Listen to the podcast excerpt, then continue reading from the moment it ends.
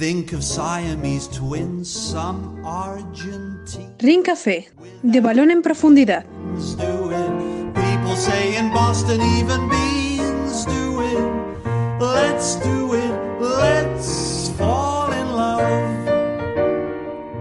El Ring Café fue una cafetería de Viena de principios del siglo XX, donde entrenadores y amantes del fútbol profundizaron sobre aquello que los apasionaba. Hoy lo recuperamos para todos vosotros.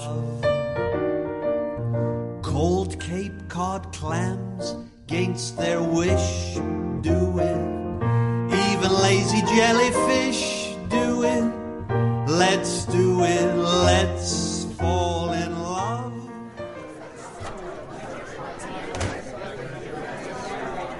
Muy buenas, Cristian. ¿Cómo estás? Encantado de saludarte 15 días después de nuestra última cita. Muy buenas, Miguel. La verdad es que se hacen largos, ¿eh? Los 15 días. Y más, yo creo que hoy que venimos a hablar, ya nos planteamos hablar, este, a tener esta charla de hace un tiempo. Yo creo que había ganas de traer a este Ring Café algo más exótico, se, po- se podría decir más o menos. Yo, yo creo que sí, ¿no? Yo, Sí. hay, que, hay que darle un huequecito al fútbol africano y al fútbol asiático en este Ring Café. Fíjate que mm, siempre hemos procurado viajar bastante en nuestro Sí. Ring Café. Viajar de un continente a otro. No sé si el, Alternar. el- el que nos ha acompañado ¿no? en este café se ha dado cuenta de que intentamos viajar un poco de continente a continente eh, semana a semana, ¿no? Pero vamos a darle una vueltecita y vamos a tirar también un poco a otros continentes. No hemos hablado mucho de Asia, pero vamos a dar una pinceladita y sobre todo viajaremos a Asia en el futuro. Pero sí que es eh, hoy un eh, Ring Café especial porque hablamos de un continente en el que no lo habíamos hecho antes. Vamos a hablar, como tú bien has dicho, de África. Y eh, bueno, hablando de África, eh, vamos a sentarnos y estar un poquito más cómodos, ¿no, Cristian? Yo quiero un café solo hoy porque eh, vengo hoy muy, muy acelerado y necesito relajarme un poquito con mi tacita de café. ¿eh? Mm, Pues yo voy a pedir un café bombón, ¿vale? Pues café solo y café bombón por aquí. Bueno, la mesa de bueno, siempre, bueno, por perfecto. Mira, me voy sentando Sí. en la sillita de siempre, en la mesita de siempre junto a la ventana. Y em, te voy a preguntar, Cristian, porque em, fíjate, no sé qué opinarás tú, pero eh, vamos a hablar precisamente de fútbol africano, vamos a hablar en particular de un país que es Camerún. Y em, me apetece saber qué opinas con respecto a una, dia- una idea que tengo eh, de que cuando surgen grandes ídolos es porque en muchos casos esos mismos ídolos, que hoy lo son, o, o lo han llegado a ser, eh, han visto modelos y han tenido referencias triunfadoras que les han hecho creer que era posible. No sé cómo lo ves tú. Sí, a ver, yo creo que la creación de, ídolos, como tú bien dices, es algo muy del ser humano. Siempre hay que fijarse en alguien y sobre todo, yo creo que en el, caso que nos ocupa hoy, en el caso de Camerún, eh, vamos a hablar de, claro, de esa generación del 90, esos ídolos que, después tendrán jugadores clave y que todos tenemos en la cabeza, como por ejemplo el primero, Samuel Eto'o.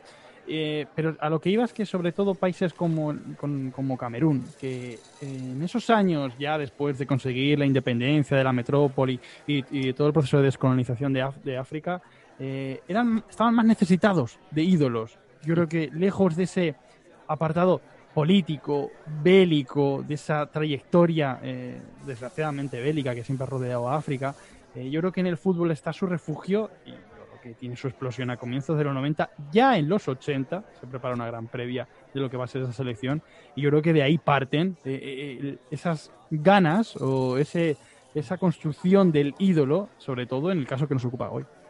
Fíjate que hay que tener en cuenta que eh, la Copa Africana se juega cada dos años.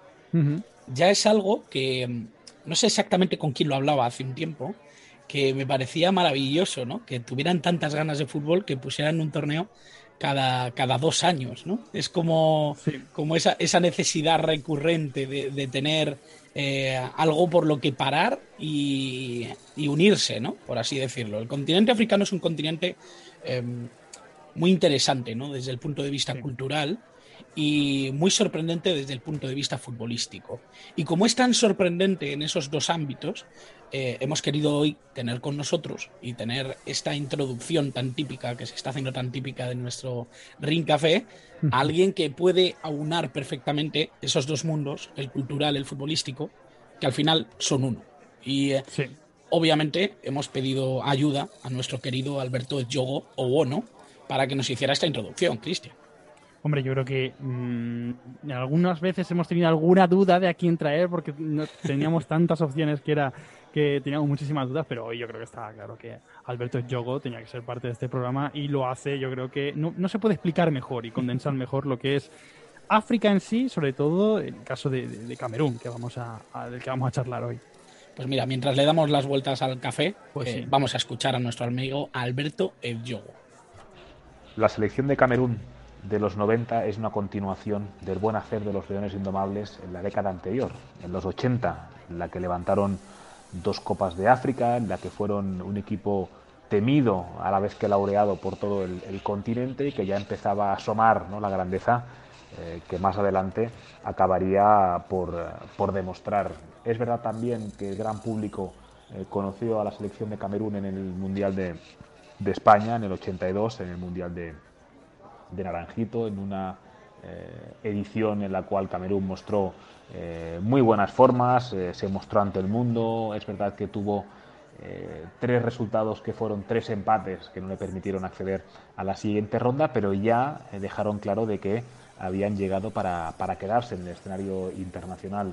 Curiosamente, antes de ese Mundial de, de Italia 90, que como decía antes fue posterior a las dos Copas de África del 84 y del 88, em, Roger Milla ya estaba prácticamente retirado, estaba jugando en un equipo de Isla Reunión, rozando la cuarentena de años y lo normal es que eh, el gran Roger, ese atacante con, eh, eh, bigote carismático y, caderas con mucho ritmo, lo normal es que ya estuviera apartado del escenario internacional. Sin embargo, como decía antes, antes de ese Mundial del 90 en verano, eh, en, enero, unos meses antes, Camerún había caído en primera fase en la Copa de África, es decir, dos veces campeón, 84-88, y en el 90 se cae a las primeras de cambio. Esto evidentemente abrió un cisma ya no solamente en la federación, sino también a nivel nacional. Había muchas voces que se quejaban de qué hacía Camerún cayendo en primera ronda y lo que ocurrió fue que el presidente del gobierno, Paul Villá, habló directamente con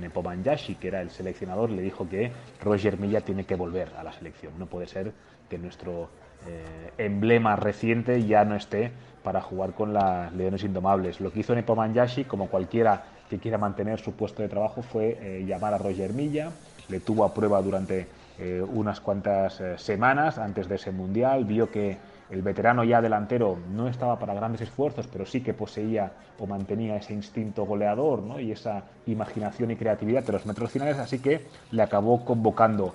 Ese gran partido frente a Argentina, en el partido inaugural de Argentina eh, contra Camerún en el Mundial de Italia 90, eh, claro, Argentina venía de ser flamantísima campeona de la pasada edición de la Copa del Mundo, con un Maradona estelar, ¿no? y sí que parecía que el equipo de Bilardo iba a golear a Camerún. Lo normal, se preguntaba la gente cuántos goles iba a marcar la albiceleste al combinado africano.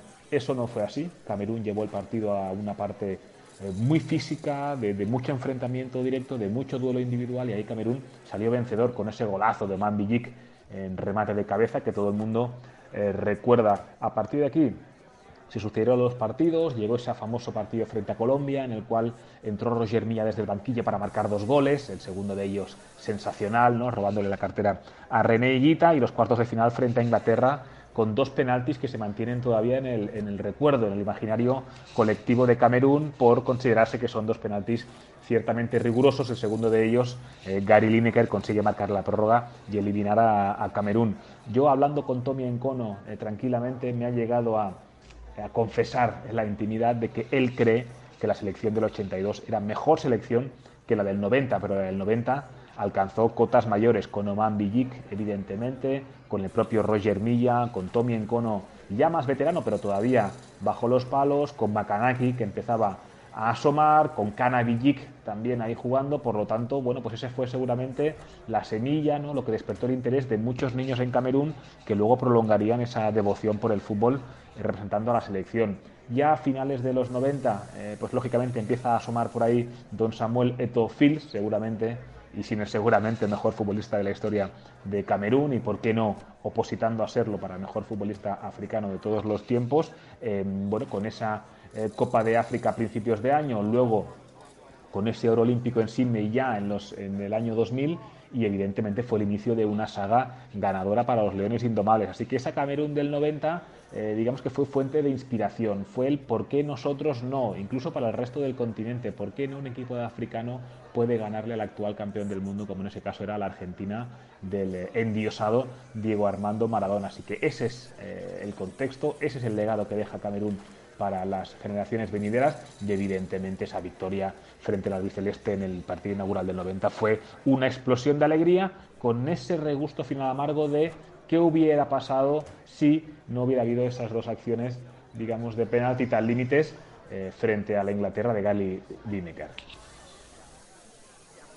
Pues aquí lo hemos tenido. Eh, lo anticipabas tú, que iba a ser eh, algo clarificador, ¿no? Y es que Alberto, como te decía, ¿no? Aúna muy bien, y si habéis leído eh, Indomable, eh, os podéis dar cuenta, ¿no? Es un libro maravilloso que recorre perfectamente esa geografía, esa historia, esa cultura africana y que une un poco, cose y teje alrededor del fútbol, pero que tiene un poco de todo, ¿no? Creo que Alberto era la persona ideal para intentar dar a entender ¿no? lo, que, lo que queremos transmitir precisamente hoy, que viajamos por primera vez al continente africano de la mano de Camerún. Sí, eh, yo creo que es justo como dice, África alberga una, una paleta de colores en lo futbolístico tan vasta que, es apasionante y sobre todo Yogo lo transmite genialmente tanto en el audio como en el libro Indomable. Eh, lo transmite siempre que tiene la oportunidad de hablar de, de fútbol africano y en el, en el audio que nos ha dejado habla de un legado eh, que deja Camerún entre esos años 80 y con la guinda del Mundial 90, sobre todo como, como cota máxima alcanzada.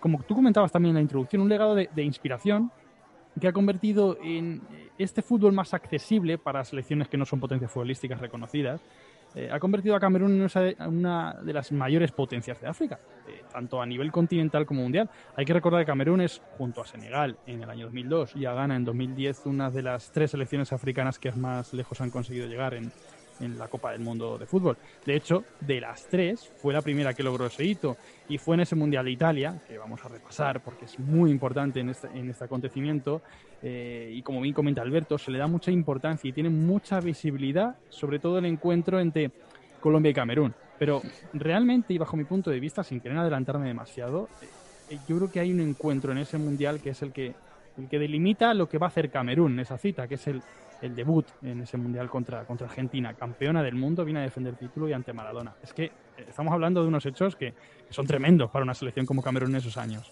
Pero oye, Cristian, no corras, tío, no corras porque claro. es que me apasiona demasiado. Tú fíjate, ¿eh? que hemos viajado ya de África a Italia y, no puede ser, no puede ser. Hemos, dejado atrás eh, una parte fundamental, ¿no? que son los precedentes. Esos años 80 que mm, configuran un poco lo que es la Camerún que luego conoceremos, ¿no? Sobre todo el Mundial 82, que marca, por así decirlo, ese primer hito, ¿no? El poder estar en un Mundial como, como nación. Eh, hay, un, hay un pasaje en, el capítulo que, que dice, bueno, que cuenta Alberto Yogo precisamente en su libro Indomable, eh, en el que cuenta un poco que se une, por así decirlo, esa, esa mentalidad que ya tenían de, haber sido un país eh, consciente de sí mismo, de, salir de, la colonización, eh, se junta un poco ese nuevo presidente, por lo tanto, nuevas esperanzas, se junta también con esa llegada ¿no? del Mundial, esa, ese sentimiento ¿no? alrededor del fútbol que hace que todo se pare, que hace que todo sea un poquito más verde, ¿no? más esperanzador.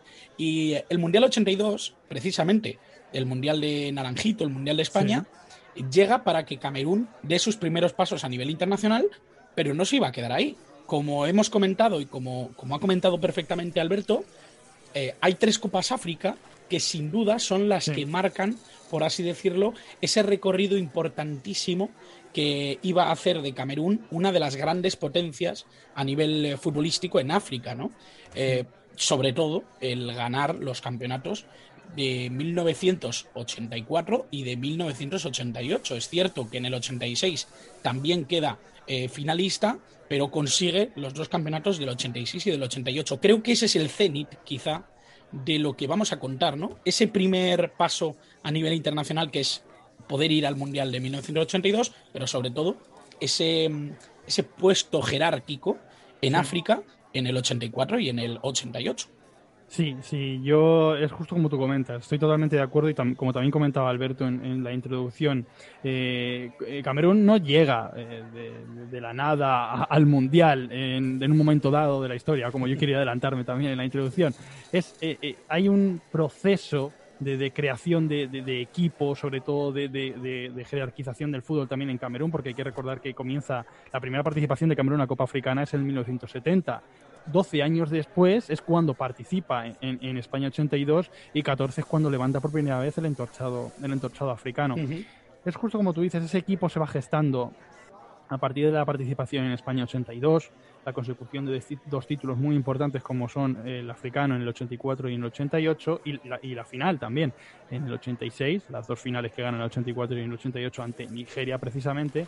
Y es verdad que esa total confianza con la que el equipo va llegando a, Italia 90 eh, se pudo truncar. Porque hay que recordar que, eh, como tú bien hemos comentado también en la, en, la introducción de fuera de micro de, este, este programa, eh, la Copa África se celebra cada muy poco, cada dos años, y, es en la Copa África del 90, previa al Mundial de Italia 90, en la que Camerún, bueno, se puede decir que decepciona por, por las expectativas que había puesto sobre todo en la selección camerunesa, porque no consigue pasar de la fase de grupos. Y es ahí cuando ya se comienza a tambalear eh, lo que puede ser eh, la participación de Camerún en el Mundial del 90. Yo creo que Camerún se, sobrepone a eso y llega eh, muy con, con, cierta confianza a Italia 90, sobre todo la que le da ese partido inaugural ante Argentina. Es muy interesante lo que comentamos en ese camino al Mundial de Italia, porque tal y como eh, lo describe Alberto, se da una situación muy parecida a la que se dio con Pelé en 1970. El seleccionador no quiere llevar a una leyenda em, como, como, Roger Milla, igual que eh, en Brasil no querían llevar a Pelé al Mundial de 1970, porque le consideraban ya estar mayor, de, bueno, había ciertos rumores incluso de que no veía por un ojo, eh, había cosas un poco, un poco extrañas, ¿no? Que rodeaban la situación de Pelé en ese momento. Al final, es el país, es la, la fuerza del pueblo, por así decirlo, la que empuja un poco a la Confederación Brasileña para que se cambie de entrenador, llega Zagalo, convocan a Pelé y todos sabemos cómo acaba, ¿no? Gana el Mundial de 1970, gana ese tercer Mundial de su carrera y eh, Brasil, bueno, por así decirlo, se pone a la cabeza en cuanto a entorchados mundiales se refiere, ¿no? En este sentido, Camerún eh, hace un poco lo mismo, ¿no? Eh, con sus, con sus diferencias, obviamente, ¿no? Porque sabemos que Camerún no había ganado ningún mundial, pero es cierto que Roger Milla ya era esa figura que el pueblo creía como, como mítica, ¿no? Por así decirlo. Ese, ese jugador, ese delantero centro, ¿no? ¿Qué tendrá el delantero centro, Cristian? que incluso de niños, ¿no? Bueno, tú, tú, eres portero, pero. Sí, sí, sí. Incluso el portero tiene una relación especial con el 9. Y, de niños, todos hemos soñado con ser los pichichis, ¿no? De la competición, el, el, máximo goleador. Y en ese sentido también, la unión del pueblo con, con su mejor jugador, que era Roger Milla, le hace, eh, le empuja a poder llegar a ese Mundial de 1990, que es lo que cambia un poco toda la historia. Sí, porque eh, es justo lo que tú comentas. Es sobre todo eh, la llamada a un símbolo, como Roger Milla, después de, las dudas que sembró el caer en la fase de grupos en la Copa África del 90. Porque incluso se habló de sustituir al seleccionador soviético, a Nepomniachtchi. Y es ese clima dubitativo. El que tuvo como consecuencia la petición del propio presidente de Camerún al, seleccionador que convocara o al menos probara a, un símbolo nacional como era Millá con la selección, sobre todo para, para levantar el ánimo tanto del pueblo como del propio combinado eh, camerunés, a pesar de, que Roger Millá para el Mundial de Italia 90 ya tenía 38 años y estaba jugando en las Islas Reunión. O sea, es que la situación no puede ser más rocambolesca. Eh, el propio seleccionado soviético eh, reconoce que su intervención en la aparición de Roger Milla con Camerún fue mínima porque solo siguió los consejos que desde arriba le llegaban, pues como todo hijo de vecino, la verdad. que no cualquiera, lo, trabajo. cualquiera lo ponía en duda, ¿eh? Claro, exactamente. Pero en lo que sí tuvo mérito el técnico eh, y también el propio jugador, porque su humildad yo creo que hizo mucho bien a esa selección, siendo un referente y sobre todo adquiriendo y asumiendo el rol de, de, estar en el banquillo. Lo que hizo muy bien el técnico fue la gestión de, de, Millán en el, equipo, porque cuando eh, Roger Millán llegó, eh, se disputó un partido de preparación para ver cuál era su nivel y el primer balón que tocó fue para adentro. Eh, Nepomniachtchi ya no tenía dudas del valor que, que le podía aportar a la selección. Entonces lo quería quitar porque básicamente tenía 38 años y no, no, no era menester eh, que gastara fuerzas en un partido de fogueo. Y George Roger Millán quiso seguir. Y mm, quiso seguir, se acabó el partido y luego también hay una, una, declaración del propio técnico soviético de Nepomniachtchi eh, de cara a la presencia en el Mundial eh, que le dijo lo siguiente a, a, a, Roger Millán. Dice, le dije que no podía jugar en la primera parte contra defensas frescas porque acabaría agotado en 15 o 20 minutos. Y Roger me respondió que, claro, que haría lo que yo le ordenara. Esa es la, verdadera humildad de un símbolo que llevó a su país donde lo llevó entendió perfectamente su rol, entendió perfectamente cómo podía ser útil al colectivo y sobre todo a esa, ese objetivo ¿no? de, unir a un país y sobre todo cambiar su estado anímico. ¿no? Eh, recordemos que en 1990 eh, caen eh, de, de, manera terrible en la Copa África, en fase de grupos, cuando todo lo esperado era que volvieran a ganar. Y eh, bueno, la sensación es de que Roger Milla, siendo eh, ese jugador ya muy veterano, ese jugador que, que, parecía que tenía las esperanzas de todo un pueblo, entendió que su rol era eh, hacer lo que convenía al equipo, ¿no? Y dentro de, de, de, esa actuación no hay que contextualizar lo que era Roger Milla. Roger Milla es un jugador que, bueno, debuta en los años 70 con los Leopards de Camerún, un, equipo bastante reputado, donde juega casi 120 partidos, eh, sigue su carrera en el Tonnerre de Yaoundé y eh, luego pasa a Francia. Está bastante tiempo jugando en Francia. Es cierto que no destaca de manera eh, grandiosa. en el equipo en el que más juega es precisamente en el Bastia, un equipo que como todos sabemos, tampoco es que sea excesivamente ganador en, el fútbol francés, y luego vuelve ya a Camerún. Eh, tiene un breve paso por Isla de Reunión, como, como bien has comentado, Cristian, y termina su carrera en Indonesia. Eh, es cierto que, hablar de Roger Villa es hablar de un jugador que, además de ser muy, muy veterano en el momento de su retiro, porque es muy llamativo que empieza su carrera en 1966 y la termina 30 años después, en 1996, en el eh, Pelita Jaya indonesio. Es muy llamativo, es una figura muy interesante en la que os invito a, profundizar eh, cada uno en vuestra casa, ¿no? Con un café delante, porque al final Roger Milla sí que es un poco ese símbolo global de lo que era esa Camerún y sobre todo, y vamos a profundizar ya en ese Mundial de Italia 90 y sobre todo en lo que después vino, Cristian, porque se convirtió en un jugador básico para los objetivos de la selección en, el país transalpino. Sí, porque es justo lo que comentas. Eh, la importancia de Roger Millán, sobre todo en ese mundial que estamos tratando de, Italia 90, se plasma en que es, una de las principales figuras de, un mundial muy plano eh, sobre todo lo que ya tuvimos hace unos cuantos programas por aquí, esa Colombia de Maturana y esta Camerún, que precisamente eh, juegan en octavos de final y gana Camerún con dos goles de milla, eh, fueron los equipos, yo creo que más color y emoción y, vibración en las gradas son los que más aportaron en ese mundial, o de los que más, porque es verdad que fue un mundial eminentemente plano en cuanto al juego.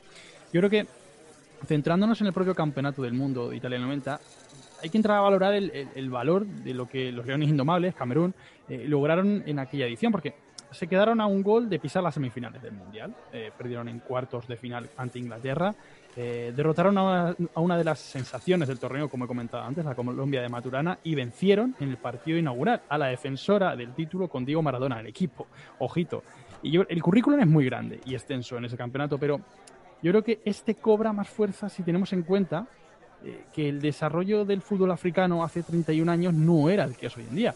Hoy no es nada extraño ver a jugadores africanos jugando a primer nivel europeo. De primera se viene a la cabeza eh, Salah, Mané, Marez o, o Chupomoting, por, poner un ejemplo de, de camerunés en el Bayern. Eh, pero en la Camerún del 90, Nepomniachtchi tan solo tiene uno de los integrantes de aquella plantilla, tan solo jugaba en, tan solo uno jugaba en una máxima una máxima división de Europa. Creo que es importante aportar este contexto a la hora de comparar esta hazaña en el año 90 o, por ejemplo, la de Ghana del 2010, con un fútbol africano más extendido, sin querer quitar ningún mérito a, ni a Senegal ni a Ghana, pero yo creo que es necesario este contexto para poner en valor lo que la selección de Nepomniachtchi, Camerún del 90, logró realizar en ese mundial. Hay que contextualizar también que Ghana a una selección que era la colombiana, ¿no? Que ya hemos hablado de ella. Sí. Eh, una selección que venía muy fuerte, una selección que ya con Maturana empezaba a dar muestras, quizá estaba en su mejor momento, ¿no? Porque e, es, verdad que tuvo una oportunidad de oro también en 1994, tuvo la oportunidad de, llamar muchísimo la atención y sobre todo conseguir ciertos objetivos que, que ni soñaban, ¿no? Cinco o diez años antes, pero estamos hablando ya de, ganar a una de las selecciones que mejor fútbol estaban, estaban haciendo. Y lo consigue precisamente con esa dosis de humildad de Roger Milla, que entra en el minuto 54, ya entrada la segunda parte, cuando el marcador era 0-0. Y bueno, llegan a la prórroga y en la prórroga hace dos goles. Uno de ellos, eh, precisamente lo comenta por encima Alberto, ese robo de cartera a René Guita René Guita, ese portero eh, que, tanto nos divirtió y que además jugó aquí en Valladolid, al cual, pues bueno, le tenemos un poquito de cariño, ¿no? Eh, es bastante llamativo, ¿no? Porque salía mucho con el balón jugado, como todos sabemos, era un jugador eh, muy, muy especial, ¿no? Desde la portería. Y Roger Milla se aprovecha precisamente quizá de esa dosis también, ya no de humildad, sino de experiencia, para saber cuándo atacar al portero, cómo atacarlo sabiendo sus debilidades y hacer ese gol que, probablemente significó, ¿no? Y como, como luego veríamos, en, el término del partido significó el poder clasificarse por primera vez a, cuartos de final, ¿no? Yo creo que ya eh, el Mundial de Italia, lejos de lo que fue esa derrota contra Inglaterra, ya no metiéndome en si, eh, en si fue un penalti controvertido, ¿no? Yo creo que, que Camerún eh, ya había hecho historia, ¿no? Sobre todo por la gestión de, ese mundial que, había hecho. Sí, sobre todo, eh, Camerún toca el cielo con, con, esa clasificación para cuartos de final ante esa Colombia. Es que no es Colombia, es ante esa Colombia de, de Maturana. Y tú destacabas, por ejemplo, el, gol que ha destacado también Alberto en la, en la introducción, el, balón que le roba a Millá a, a, René Higuita. Pero es que también el primero que marca René Millá es un gol de una factura bellísima, que es verdad que entró en el minuto 50, 54 Roger Millá, eh, y eh, así no quería darle muchos minutos, pues se tuvo que eh, comer una prórroga incluso, y fue en la prórroga donde más destacó eh, Roger Millá, lo que es francamente llamativo y que a sus 31 años eh, tenía una forma física bastante buena dentro de lo que se comentaba. Es un golazo el, primero de, Roger Millá, cómo recibe el pase de Mambillic, cómo se perfila hacia la pierna zurda y define como Los Ángeles, desde luego. yo creo que es como tú comentas, lejos de lo que pudiera haber pasado, si tal penalti o lo que, lo que fuera en los cuartos de final también plantándole muchísima cara a, Inglaterra. Eh, el Camerún tocó, el cielo en ese, en ese 90 y yo creo que tiene una carrera muy similar a, Colombia, precisamente. Yo creo que son dos equipos que podemos comparar en esas fechas porque eh, explotan en el Mundial en el 90, la pena es que se encuentran en octavos y solo uno de ellos puede progresar y que luego en el 94 mm, parece que van a dar más de lo que realmente dieron. Es verdad que Camerún tuvo un grupo bastante complicado, pero pero también, sobre todo, es que eh, protagonistas de los dos equipos, tanto de Colombia como de, Camerún, reconocen que esa generación del 90 fue la mejor. Eh, por ejemplo, en Cono también reconoce que, esa generación del 90 eh, fue mucho mejor que la del 94. hablamos de, dos equipos que en ese Mundial del 90, sobre todo enfocándolo en Camerún, es una pena que se encuentren por el camino porque solo podía quedar uno y, bueno, quién sabe si no se hubieran encontrado o si hubieran seguido, sobre todo en el caso de Colombia, hacia adelante. Fíjate, vamos a hablar del 94 y vamos a hablar desde, desde un prisma quizá, quizá interesante. Y es que en el 94 Camerún queda encuadrada en un eh, grupo dificilísimo, con Brasil, con Suecia y con Rusia. Hay que contextualizar que Samuel Eto'o, que nos suena a todos como ese gran goleador de nuevo, un 9, eh, nace en 1981. En 1981. Eso significa que tenía 13 años cuando Camerún volvía a, un mundial.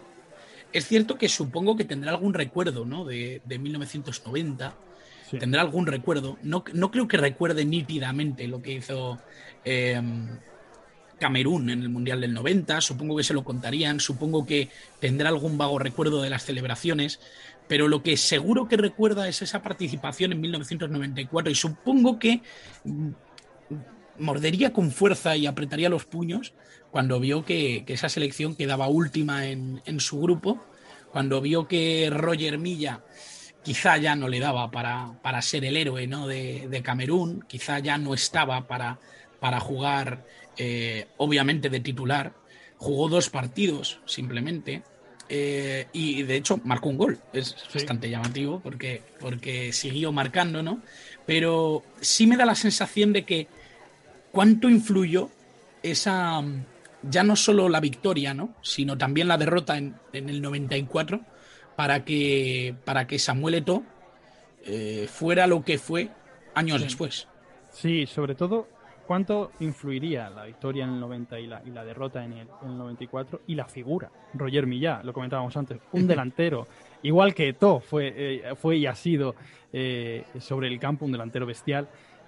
Influiría muchísimo porque ya con 13 años es plenamente consciente de lo que hay, sobre todo cuando en Camerún, eh, en países eh, más complicados, donde la vida es más complicada, te ves obligado a, madurar más deprisa. Entonces, ese amuleto eh, para el Mundial del 94, seguro que, como tú, tú, bien has dicho, apretó fuerte los puños, queriendo ser el protagonista él de, esas historias que Roger Millá estaba construyendo y, Camerún estaba construyendo tanto en el 90 como en el 94 un gol, tú has mencionado el gol que marcó Roger Millán en el 94, fue, solo, fue solo un gol, fue un gol que a efectos de resultado eh, no, tuvo importancia porque fue el 6 a 1 que, recibió Camerún ante Rusia, pero ese gol convirtió a Roger Millán en el jugador más longevo de la historia de los mundiales en marcar un gol.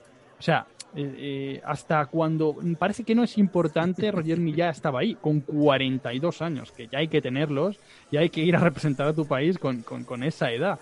Eh, nos va a quedar un programa hoy de muy jugadores, jugadores muy longevos, yo creo, pero, pero, pero mitos donde allá donde estaban.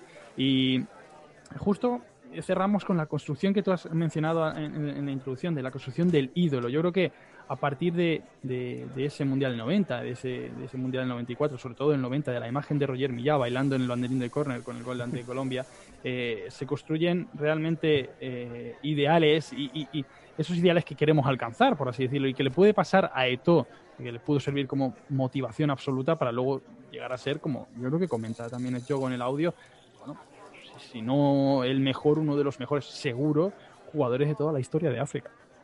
La verdad que estamos ante jugadores eternos y eh, yo no tengo dudas de que Samuel Eto'o, que por cierto estuvo en el Mundial eh, siguiente, en 1998, con apenas 17 añitos, eh, Samuel Eto'o tuvo que tener una gran influencia de lo que fue la Camerún de los 80, pero sobre todo la de los 90, esa Camerún mundialista que sorprendió a todos en el 90, que cayó en el 94 pero sobre todo que tenía un ídolo, un número 9, un Roger Milla, que mm, seguro que tuvo muchísimo que ver para el Samuel Eto'o, que a todos nos ha sorprendido, sobre todo aquí en España, que nos regaló muchísimos años de fútbol y del que mm, seguro que, bebió muchísimo viendo esas imágenes de Roger Milla bailando en un córner.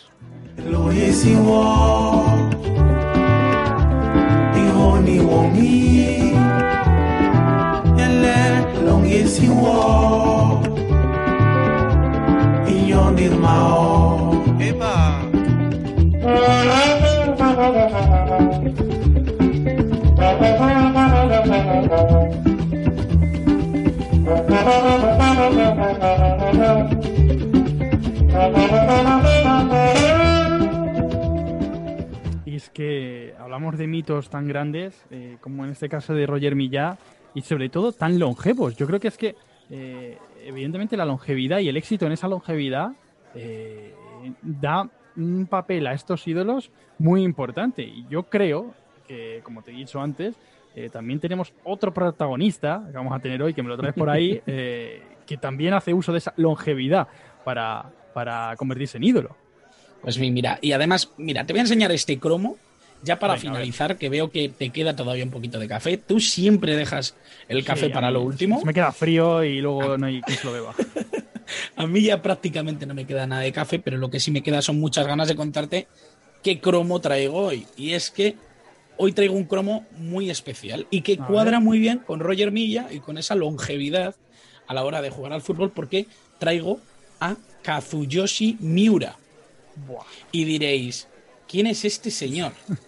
Porque tú no, Cristian, porque tú eres un tío ilustrado, raro, claro, un tío un ilustrado, hemos hablado de ello antes, además, Sí. pero eh, bueno, Kazu, que es como se le suele llamar, es el jugador más eh, longevo en jugar al fútbol de manera profesional. De hecho, aún sigue jugando a pesar de que tiene la friolera de, ojo, 54 años. No, una locura.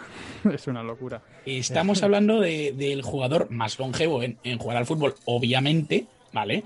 Obviamente, pero es que además ha superado, bueno, con creces, eh, numerosos récords, ¿no? De hecho, superó el de Stanley Matthews, el, el futbolista más longevo en, en marcar un gol en 2017, eh, a todo un Stanley Matthews, que es una eminencia en el fútbol. Y es que eh, Kazu Miura tiene muchas cosas bastante extrañas. Y te voy a contar, Cristian.